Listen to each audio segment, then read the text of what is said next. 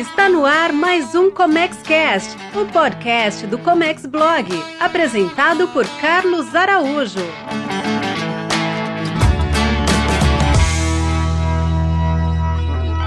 Olá, seja muito bem-vindo, seja muito bem-vinda. Eu sou Carlos Araújo e este é o Comex Blog. Aqui a gente gera conteúdo para comércio exterior, para importação, exportação, despacho aduaneiro e muito mais.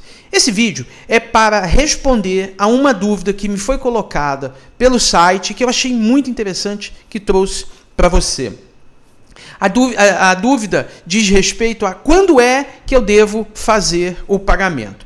Antes de a gente continuar, eu quero fazer um convite. Se você ainda não está inscrito no canal no YouTube, se inscreva agora. Em algum canto desta tela aparece um ícone para você se inscrever. E se você estiver ouvindo pelo podcast, pelo seu aplicativo favorito, não esqueça de assinar. Por quê? Porque assim, toda vez que a gente tiver um novo conteúdo, você vai ser notificado. E aqui embaixo, você está vendo um link em que você pode também fazer perguntas como essa, em que eu vim aqui vou gravar e responder a sua pergunta. Se você estiver vendo pelo YouTube, você vai ver o link aqui embaixo. Se você estiver ouvindo pelo podcast, podcast, anota aí, é www.comexblog.com.br barra atendimento.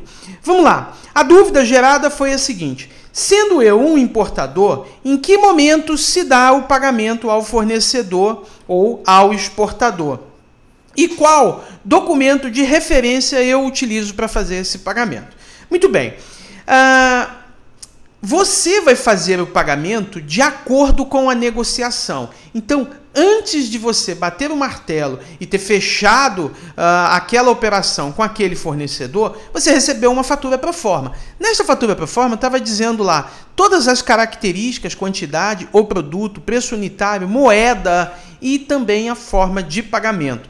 Nesta forma de pagamento, ela pode ser antecipada, à vista ou a prazo. Se você está comprando da China e é a sua primeira vez, possivelmente ele vai te pedir 30% antecipado, 70% quando a mercadoria estiver pronta. Se você já é um comprador é, antigo, já tem um relacionamento antigo, então isso pode ser à vista, ou seja, normalmente quando depois que a mercadoria embarcar e a, quando a mercadoria estiver próxima para chegar, ou pode ser a prazo. Aí é tantos dias a partir da chegada da emissão do conhecimento. Então, Aqui a gente, para responder essa pergunta, a gente tem que dar um passo anterior e dizer o que, que é que você negociou. Na sua fatura pro forma, estava dizendo o quê? Você vai cumprir ela. Ah, e se for 30% antecipado, como é que eu mando esse dinheiro lá para fora? Ou seja, essa é a segunda pergunta. Qual é o documento que eu tomo por base para enviar esse pagamento?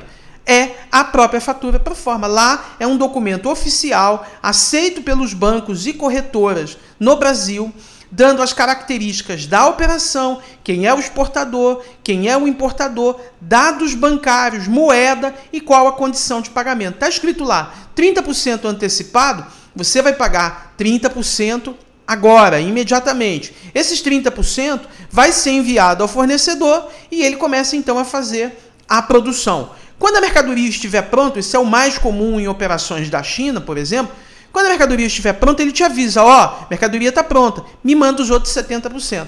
Este mesmo documento, esta mesma fatura para forma, você vai voltar ao banco e vai fazer o pagamento dos 70%, com o mesmo documento.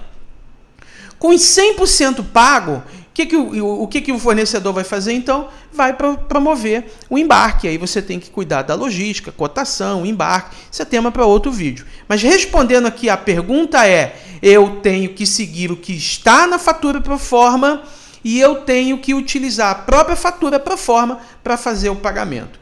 Em algumas situações em que o pagamento é à vista ou pagamento a prazo, você não vai mais utilizar a fatura pro forma, e sim você vai utilizar um outro documento que é a fatura comercial. Lá na fatura comercial vai estar tá, vai tá dizendo 100% à vista, significa quando você receber esses documentos, a carga já embarcou, você vai lá no banco e faz o pagamento dos 100% com aquele documento.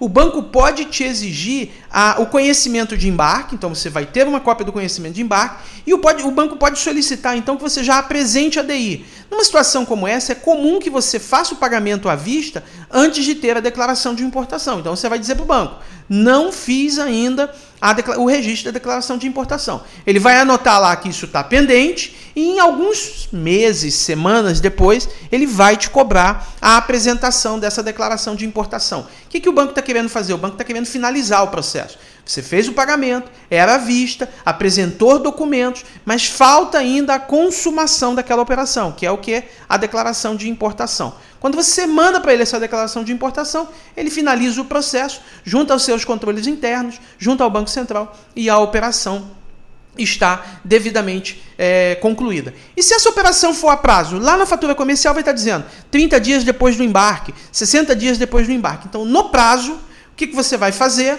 Você vai pegar esse conjunto de documentos, fatura comercial, conhecimento de embarque, declaração de importação, vai junto à sua corretora ou seu banco preferido e vai promover a, o pagamento também com esse conjunto de documentos, mas tudo, vou repetir mais uma vez, tudo está descrito nesse documento e é a partir de então que você vai fazer, uh, vai proceder com a operação. Ok? Espero ter respondido a sua dúvida. Se ficou alguma, escreve para gente www.comexblog.com.br barra atendimento. Pode ser também www.comexblog.com.br barra fale traço conosco. Vai estar aqui embaixo para você, mas o mais comum é comexblog.com.br barra atendimento. Beleza? Fico por aqui. Se você ainda não está inscrito no canal no YouTube, faça isso agora se você estiver assistindo pelo YouTube. Se você estiver é, ouvindo pelo seu aplicativo de podcast, assine esse aplicativo, porque toda semana a gente tem conteúdo novo. No mais, ó, fico por aqui e até um próximo conteúdo. Até mais! Você ouviu o ComexCast, o podcast do Comex Blog, com Carlos Araújo. Oferecimento comexblog.com.br.